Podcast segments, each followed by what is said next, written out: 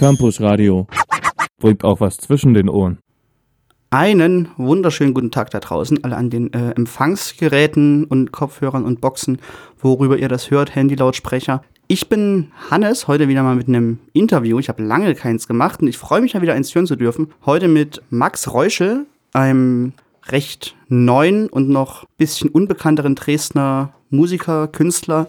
Mhm. Aber wie genau er das bezeichnet, würde ich gerne ihn selbst sprechen lassen.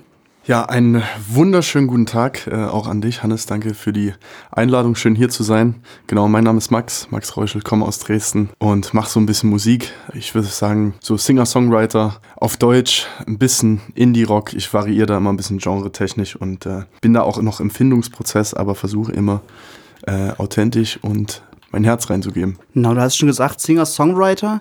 Ähm, bei dir bei Spotify zumindest in der Beschreibung steht ja noch Indie-Blues, Rock-Blues, Rap-Einflüsse ja. mit dabei. Also quasi quer durch das Gemüsebeet, musikalisch und äh, ja, genreartig. Aber ich würde sagen, bevor wir dazu kommen, was genau und warum du genau diese Musik machst, würde ich vielleicht erstmal die Frage stellen, wie bist du überhaupt dazu gekommen, Musik zu machen für ein, ja, ich sag mal, größeres Publikum, weil du hast ja auch schon einige Auftritte gehabt, ne? Ja, auf jeden Fall.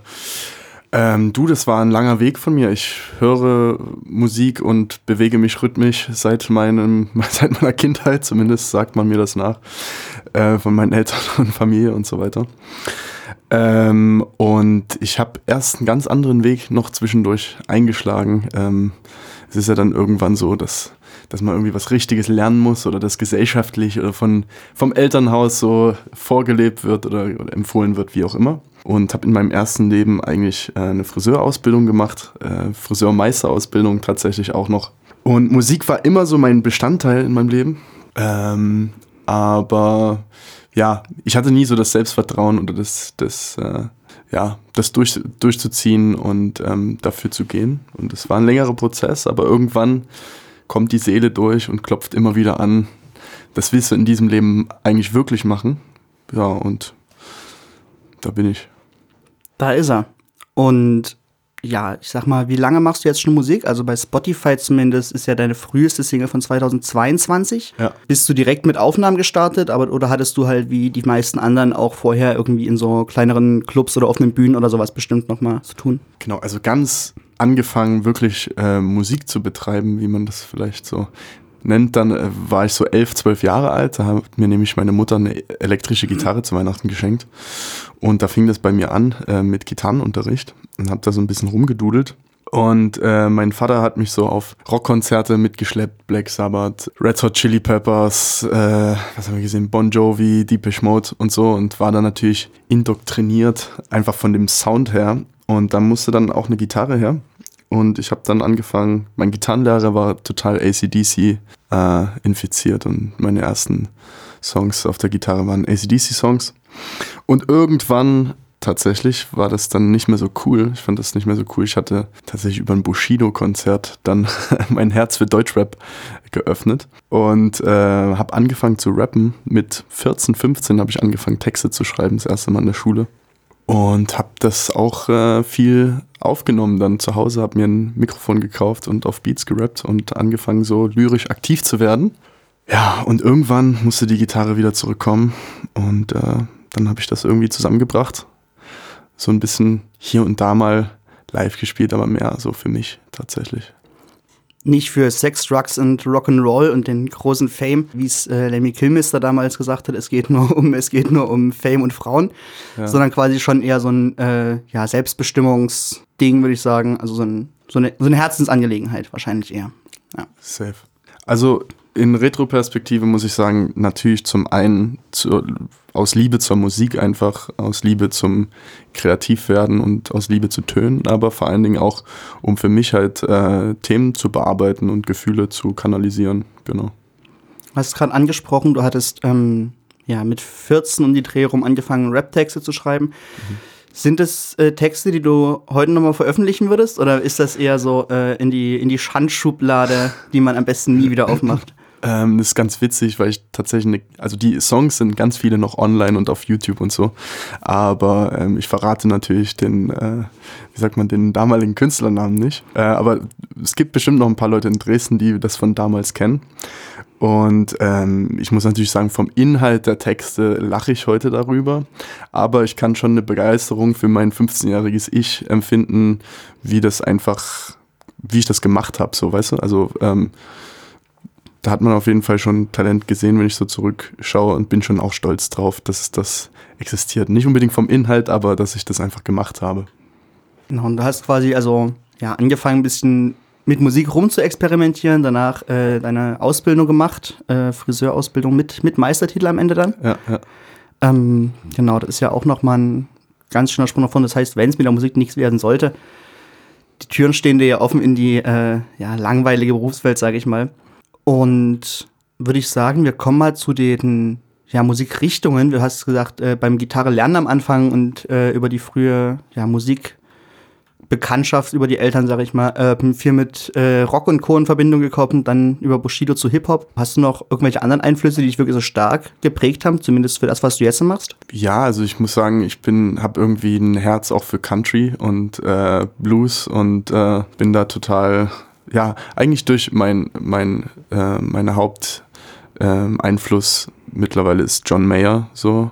Ähm, den habe ich halt äh, jahrelang gehört oder beziehungsweise es war so in meiner, wie nennt man das? Quarter-Life Crisis, sagt man das, glaube ich, äh, auf Neu, Neudeutsch, Neuenglisch, äh, hat, hat, hat er mich stark mit seinen Texten begleitet. Und ähm, mit seinem Gitarre spielen und ist so meine Hauptinspiration heute, würde ich sagen.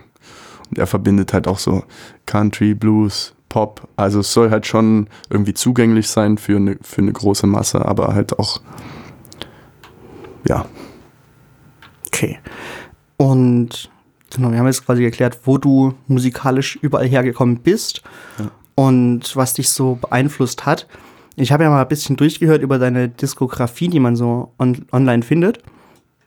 Und denke ja, dieses Singer-Songwriter kommt schon ja sehr stark quasi, denke ich mal, im Vordergrund, ne? Vor allem als Solo-Projekt oder hast du noch andere Leute mit dabei für Studioaufnahmen oder sowas?